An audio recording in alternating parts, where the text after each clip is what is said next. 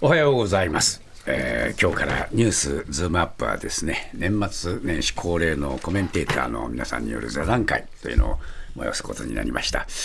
えースタジオには月曜日の山田圭介さん、おはようございます。えー火曜日の酒井光一郎さん、おはようございます。水曜日の伊藤義明さん、おはようございます。木曜日は渋谷和弘よろしさん、くお願いいたします。そして金曜日は伊藤洋一さんおはようございます。の皆さん方に来ていただいております。こうやって顔を合わせるのもあのコロナでね、えー年末年始のこういう座談会以外なかなかみんなで集まってワイワイやるってことができませんでしたから宴会ね。がなくなりましたね。宴会やりませんでしたもんね。忘年会ないな。本当に。3年間やってないんです。ねえ、だからね、なかなか顔を合わせる機会もなくなってしまったので、まあ、ちょうどいい機会で、皆さん、お久しぶりみたいな感じになりましたけれども、まあ、あの今年はですね、少しテーマ立てを変えてみようかということで、えー人、物、金みたいなね、そんなような感じで テーマを作ってみようかなと思ったんですね。っていうのも、まあ、やっぱり何を話すにしても背後にコロナがあったり背後にウクライナがあったりというような1年でしたから、えーテーマ立てをするっていうこともなかなか難しいんですけれども、まあ、現実的に非常に具体的な話に及べるかもしれないという期待を込めて、まず初日の今日はですね生々しくお金、今年のお金という問題を皆さん方にですね、えーイメージしていただいて何が一番お金で問題だったかなっていうようなことを考えていただきました、えー伊藤義明さんからいきましょうか、はい。えっと私はね、あのー電気代ガス代ですね。電気代ガス代、うん。高騰したということ高です騰したという、あのーまあで電気代とかガス代って生活にどうしても必要なんですけど、これほどなんかあのー注目されたというか結構身に染みて感じてるっていうことはなかったんじゃないかと思うんですよね。はい。であのー大体僕らあの、えっと、電力会社っていうのがそのコストをあのユーザーの方に転嫁できるシステムになってるっても、あよく知らなかったし、はい。でその上限が決まってるのにもうじ大手10社とも上限に行っちゃってて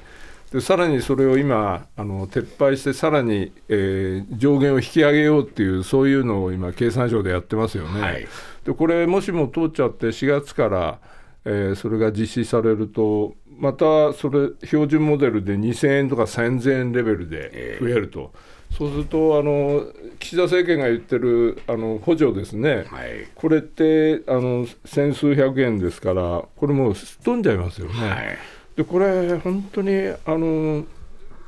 我々の生活に来年結構直撃してくるんだなと思うんですけど、ええ。ただこれって日本だけじゃないんですよね、ええ。今回の場合。はいもうどこの国も、あのーすごく同じようにエネルギーに対する、あのー値上げっていうのはすごい大きな問題になってて、えこれも要するに一つの教訓として出てくるのはやっぱりあの我々はエネルギー供給を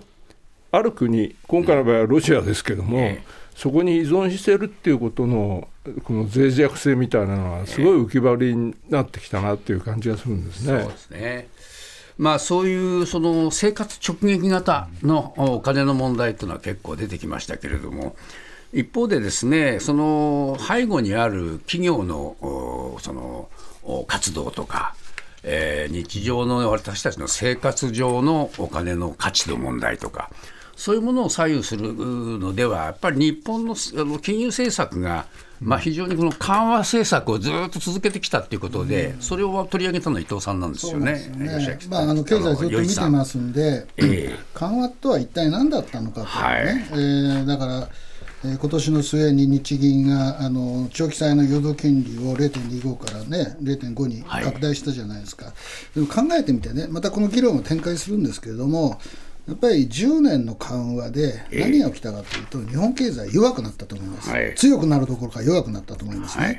で円が安くなった結果、何が起きたかというと、あの1人当たり GDP で台湾や韓国にも負ける状態になった、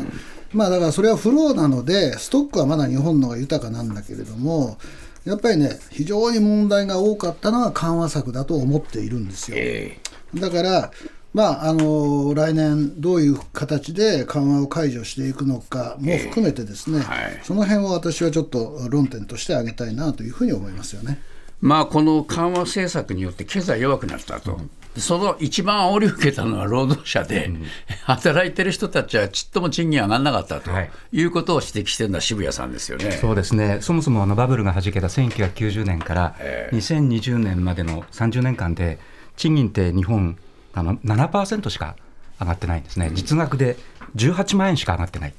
で一方で韓国はほぼ倍になって、アメリカ、イギリスは5割上昇してるんですね、で OECD って、まあ、いわゆる先進国クラブですけれども、の中の加盟国で、日本より賃金水準が低いのは、ハンガリーとかチリとか メキシコで、要するに日本ってもう、その賃金においては、先進国最下位レベルというです、ね、状況になってます。で、その問題を極めて明瞭に浮き彫りにしたのが、円安、つまりはい。今年だったと思いますよね、はい。あの洋一さんが言われたように、緩和によってですね、ええアメリカとの金利差が開く一方で、一時151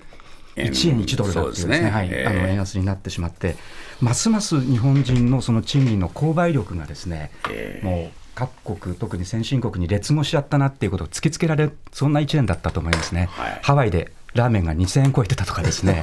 なんか iPhone って高いよねとか、でも別にアメリカ人にしてみると、値頃感があるわけですよね、でも僕たちはそれを結構厳しいというふうに感じてしまっているという、この賃金をやっぱりなんとかしないと、これ、日本のまた浮上はないんじゃないか、ね。こをやっぱりきっちりと、やっぱりなんとかしなきゃいけないという課題がまあ浮かび上がったなという、そんな感じですね。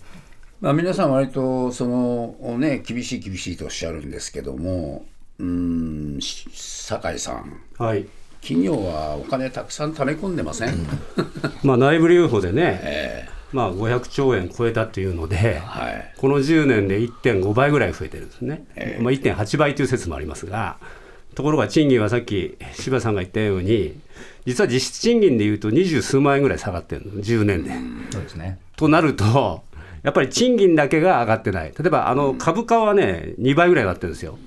だけど賃金は上がってない。でね、ちょっと昔調べてみたら、1974年に狂乱物価っていうのがあって、これあの、いわゆるトイレットペーパーが一一斉になくなった、僕は学生の頃かな。えあの時の賃金と物価の関係を見てみると、物価は20%ぐらい上がってるんですけど、その後に、実は賃金がそれ並みぐらいに上がってるんですよ。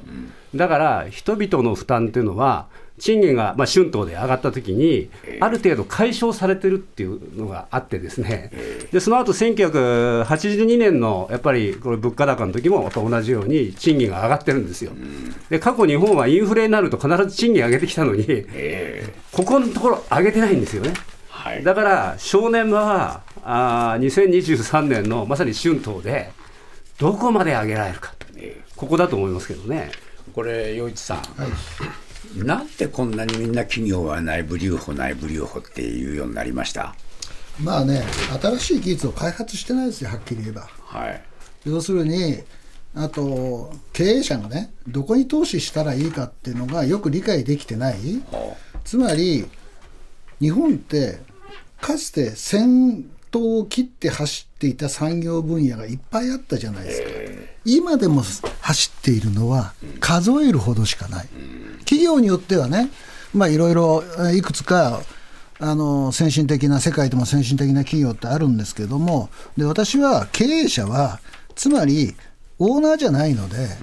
要するに自分が受け取った資産よりも減らしたら失敗だみたいなね。で例えばあるものに投資して失敗したらあいつは失敗したって楽印をされに分かってるわけじゃないですか、そうするとねどういう行動を取るかというと受け取った時よりも内部留保を増やした方が 評価されるよねみたいな感覚があってそれは世界の標準から見るとものすごく遅れているし日本経済全体を悪くするんだけれども日本の経済界全体が内部留保重視の展開に移ったし、新しいお金を投じるに値する技術を開発してこなかったっていうのが大きいと思いますね。これどうでしょうかね、まあ、その経営者という今話あの話が出ましたけれども、もうちょっと広げて、伊藤義明さんに私、伺いたいんですけど、はい。どうです、もう日本人がそういう意味で言うと、劣化しましたか？劣化というか、なんかすごくやっぱりあの内向きになってるから、そのゆいさんおっしゃおっしゃったようにそのな、中しか見ないから、自分で投資することをしないっていうことになってると、どうしてもその日本人のレベルっていうのは、あの下がりますよね、他からみ比べたら。他の国だってその内向きで自国優先主義みたいなところは結構あるわけですけれども、それとも日本は違います日か。本ってね特殊なんですよ、つまり言語が1億2300万人しか喋ってない言語があって、それでまあ日本語のバリアっていうのはやっぱりあるんですよ、でかつ島国ですよね、でどちらかというと、我が社とか我が国とかね、そういう意識がすごく強いんですよ、で最近でこそインバウンド入り出したけれども、やっぱり日本市場でどのくらいシェア取るかが経営者の物差しなんですよ。世界でどうかっていう発想が全くない実は、まあ、ソニーとかトヨタとか少しそこら辺にはあるかもしれないけれども全体的にすげえ内向きなんですよ。そうかあこれ、山田さんにも伺いたいんですけども、日本の政治家もそういうところありますよね。そうですね。あのまあ、要するによあの国民にですねどういうふうにこの政策が還元されているかっていう目線はですね、なくて、まあ、上からのその、まあ、何かこう権力を行使するという側の視点がずっとあるということだと思うんですね。でやっぱりそれ私はあのやっぱ安倍政権時代からのですねその一つの仕組みがずっと今も続いていてそれが民間にも政界にも続いているということだと思いますね。これどうですか？その、そういう政治と経済って言いましょうかね、まあ、リンクしてるわけでしょうけれども、そういうもので言うと、酒井さん、日本は相当世界的に遅れてきたと見見てますか？あの家計部門ってね、まあ、普通の家庭と、それから企業部門と、それから国っていうのを見たときに、やっぱアベノミクスの罪っていうのは、とにかく国がお金を支出するっていう経済に しちゃったんですよね。で、そのために企業は自分たちで支出をしなくていい。まあ、ましてやサラリーマン経営者だから、まあ、数年間よよければ俺も報酬もらえるようになって人たちが多いから、アメリカみたいに赤字に、とにかく赤字にしても将来の基盤、築けって投資投資家に言われるような経済じゃないから、やっぱ国頼みっていうのはすごく影響してるんじゃないかと思いますよ、気持ちの中でね。ええまあ、これはどうですか、伊藤さん、その江さんに伺いたいんですけども、こういうその構造そのものが日本の経済を萎縮させましたよね。はいはいはいだから私はえ落ちるところまで落ちればいいと思ってるんですよ。困りますよ、あんまり落ちるところまで落ちちゃう。ストックはあるわけなので、だからそれがまあ問題かもしれないけども、はい私はなんか誘因がないと、だって日本は戦争に負けた時あれだけ頑張ってね、まあ、人口7500万が1億2000何百万になったんだから、経済成長するのは当たり前なんだけど、新技術だって発掘してきたし、ノーベル賞だってずっと取ってきてるわけじゃないですか、でも、ノーベル賞はほとんど何十年前の成果に与えられているわけなので、で私は、そのなんていうのかな、えー実際にね、あの OECD の見通しによって、韓国にも負けました、台湾にも負けました、一人当たり GDP はもう二流国ですよってなった時に、経営者に対して、どういう、そのなんていうのかな、えープレッシャーが働いて、経営者たちがどう決断するかがですね、非常に大きなポイント。で、だから僕ははっきり言って、それは落ちるところまで落ちた時にしか、反発の力が湧かないだろうかなって心配してるんです。そうですね。ちょっと一つだけね、今の伊藤さんので言えば、僕はあの落ちるところまで落ちるというよりは、今のこうデフレ経済、つまり価格が下がった方がいいよねって思ってるってことは、つまり日本の経済の規模が小さくなっていくわけだから、それがいい経済がいいいい経済なのか、やっぱりインフレの方が賃金も一緒に上がっていっていいと思うかっていう、やっぱ国民の合意がね、どちらかというと、今の段階ではデフレの方に行ってるような気がするんですよ。だから転換しなきゃいけないと思うんですね。これどうですか、そうそうですか、よ吉明さん。うん、あの少なくともなんなんとなく値段が安い方がいいよねっていうふうにはなりますよね。なそまあそうそりゃそうです。ですよね、ええだからやっぱり、なんかね、あのこれまた山田さんの話につながってくるんだけど、政治家の方から政策転換するときに、あの説明がないから、みんな納得感がないんですよ。だからなんとなく、いや、それはお金出費が少ない方がいいやっていうふうに流れてしまう、でも物価上げなきゃいけないっていう、2%上げなきゃいけない理由は何なんだっていうところの説明がね、あのきちっと行きと届かないから、なんとなく合意が得られないっていう感じがするんですね。そうですね。もう一つ、えーこの金というテーマで、えー提案された山田圭介さんはですね防衛費を、まあまあ問題にしていらっしゃるわけで、これの金の問は題いというのは、はあの別の視点からちょっとね、お話伺い。私、まるっきり別の視点に見えるかもしれませんけど、実は今、今論議されてたこととすごく直結している部分があって、まず政治的な部分で言えば、これはやっぱり防衛力を強化するというのは、まあ、これは、まあ、安倍さん時代からずっと日本が言ってきて、でまあ、岸田さんがそれを受け継いだと、はい。そして防衛費も上げるんだと、まあ、ここまでは国の政策ですけれども、問題はここにやはり財源問題の中で、その増税を岸田さんがも盛り込んだというところに、ここから先のこの岸田さんが目指そうとしていることが、国民にすごく影響をまた与えるということで、私はこれが大きな入り口になったと。で特にですね今回、岸田さんはその財源を増税にするかどうかについては、しばらくは沈黙していたわけです。選挙中、何も言わなかったのは非常に問題だと思うんですが、突然まあ言い出したわけですね。はいでこれあの、やはり岸田さんとしては、なんとか、まあ、防衛の問題は、これはもう安倍さんを引き継ぐけれども、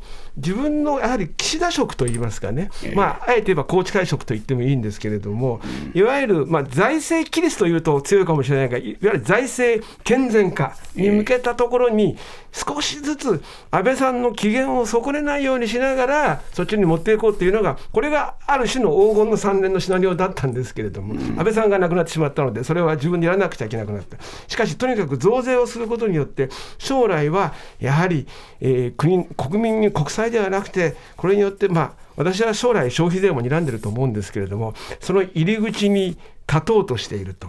であのこの税制調査会自民党の税制調査会長の宮沢洋一さんがですね実は10月にですね今お話になっている金融日銀の金融政策についてこれはオンデコの場で非常にはっきりおっしゃっている言葉があってそれは何かと言いますとこれ10月27日なんですけれどもね日銀の政策には若干違和感があると。そろそろ金融緩和から離れてほしいと。マイナス金利をするのは異常だとおっしゃってるんです。でこれが今回やはり岸田さんがあくまでも増額にこだわった、まあ、宮沢さんというのは岸田さんのいとこだし、宏池会のまあ有力者ですから、ここにこう岸田さんの思いがこれから出てくるんだけど、ここ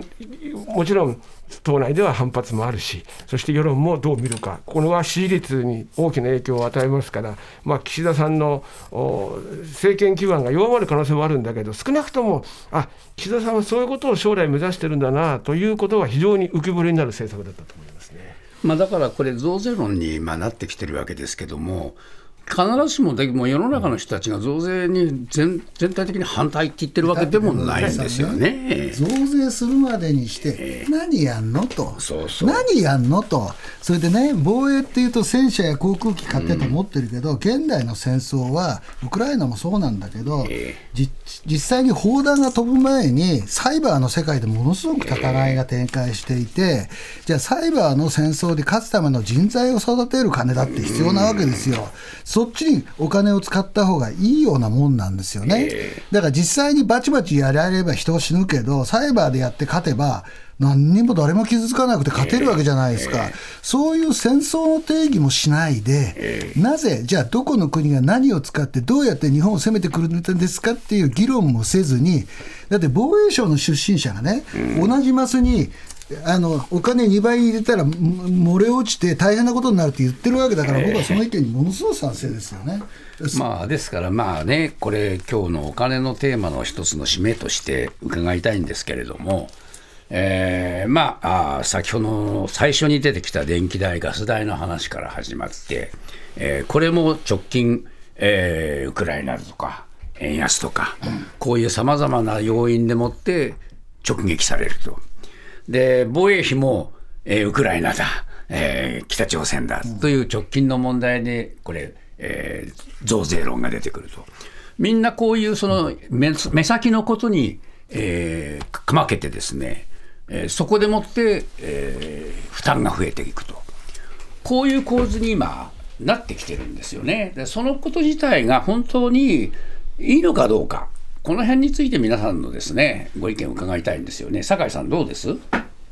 僕はこの、まあ、赤字国債か増税かとかいう議論も含めてなんですが、えそれは別の意味で言うと現今の世代と次の世代との、まあ、戦争みたいなものがあって、今我々が例えば補正予算なんかもそうだし今度の新しい予算もものすごい額になるじゃないですか。やっぱり、えー、防衛費では岸田さんはがんあの赤字国債出さないって言ったけど、普通の予算では赤字国債やたら出すわけでしょ、えー、つまり後ろの世代にお金を全部押し付けてるっていうことになるので、やっぱ経済が良くならない限りは、こういうですね後ろの世代が困っちゃうっていうのが続くんじゃないかと思いますけどね。吉明さんいかがですか？僕ねあのやっぱりななんとなくねあの自分さえ良ければいいっていうねトランプ以来のあの国際的な風潮っていうのはすごくやっぱり影響してると思うんですよ。なんかとにかく北からミサイル飛んでくるかもしれない、中国がどんどん軍事力をあのロシアってウクライナ行ったんだから日本に攻めてこないとは限らないって、こういうなんか目先のことだけでね、じゃあ、とにかくあの防衛費増やさないかん。でそれも NATO と一緒にしなきゃ、軍事同盟と何でも同じだけ2%しなきゃいけないのかっていう議論は全くなしに、とにかく増やさなきゃいけない。そのためにお金必要だ。お金だけど、えっと、あの国債案内まずいから、だったら税金でやろう、あるいはどっかからこうかき集めてこようっていう、こういうなんかね、本当になんか自分だけなんとかこの場を切り抜けていけばいいというね、この性格がすごく出てるように思うんですよね。だからもうちょっとなんか引いてみる歴史的な視点とかなんかっていうのは全くなくなってしまってるっていうのはすごく気になりますよね山田さんいかがです？これあの今回特にまあ防衛費も含めてですけど特に防衛費の場合はもうこれは増やすのが当たり前だというところから出発してでそれでまあ財源論に行ったわけですけれどもこのもう一つの大きな理由は本当は国民にそれ疑問を持っているにもかかわらずそれを代弁する野党がいなかったということ。でこれ、昔からそうなんですけれども、外交安保をすると問題になると野党が割れると。で与党は一致すると、あの自民党内は。で逆に財政問題になると、これはまあ野党が比較的一致して、そして与党があの与党の側で意見が割れてしまうという、でもう自民党はその割れそうな話はすっ飛ばして、で野党も攻めてこないからというところが、2回から始まったような議論なんですけども、ここをもう一度ですね、なぜそこから始まったのか、なぜそれが金がいるのかっていうところの理論的なところが、おそらく実はないと思うんだけれども、そこはやはり国会でもっと追及するっていう姿勢を野党が持てるかどうか、多分持たないということを見越した上で岸田さんは前に進もうとしてるんだと思いますね。渋谷さん、いかがでしょうそうですね。あの、ちょっとアメリカの話なんですけれども、バイデン大統領がバイデン計画っていうのを出してまして、脱炭素のためにですね4年間で2兆ドル投資する。で、まあ、いろんなその雇用をそこで生んでいくだろう、企業が発展していくだろうという、こういう計画なんですけれども、まあ、あのねじれ国会に、ねじれ議会に来年なっちゃうので、あの予算措置の伴う法案、通らないかもしれませんけれども、あのアメリカではそういった中長期のここにお金がやっぱり投入した方がいいよねっていう、あのそういった計画が出てくるんですけど、はい、それに比べると日本っていうのは極めて場当たり的なんですよね、台湾有事がちょっとまずいんじゃないか、じゃあ、まあ、防衛費、これ GDP2% だとかですね。えー、海外がもう5類にしてるのでコロナこれ5類にした方がいいんじゃないかとかですね。極めて場当たり的で5年10年の経でですね日本の国力を高めていこうっていう政策が出てこないんですよね本来やんなきゃいけないのは人への投資だし企業をもっと盛んにすることだし、それから少子化対策だし、いろいろあると思うんですけど、そっちは全部後回しにされてしまうということの政治の劣化っていうのもですね、極めて痛感しましたね。まあ、それでは最後に伊藤洋一さん、いかがでしょうか？そうですね、私はね、まあ、緩和を上げたのは、やっぱり金融をじゃぶじゃぶにしたことの、まあ、防衛費の話もそうだけど、すぐ国債発行すればいいっていう話じゃないですか、それは金利が低いからだよっていう話なんだけども、私はね、10年やった政策で効果がなかったんだから、すぐやめて、緩和をもっと規律ある形で金利を引き上げる方が、策が日本経済を強くする方策だと逆のように聞こえますよ、はい、でも超緩和をしたがゆえに日本企業の1割はもう、なんだろうな、ゾンビが、生き残ったとこ言われてるわけですね。はい、そうすると整理されるわけじゃないですか。はい、それ必要者出るけど、これだけ人手不足だったら、アメリカもそうなんだけど、うん、吸収する余地はいっぱいあります。そうです。だから企業を強くする、まあ、渋谷さんもちょっと言ったけどね、うん、だから少し長い目で見て、痛みはあるけれども、そこからスタートしたるするベースを作らないと、金融でもね、日本経済は再生しないというふうに思いますけどね。ありがとうございました。初日の議論、ここまでといたします。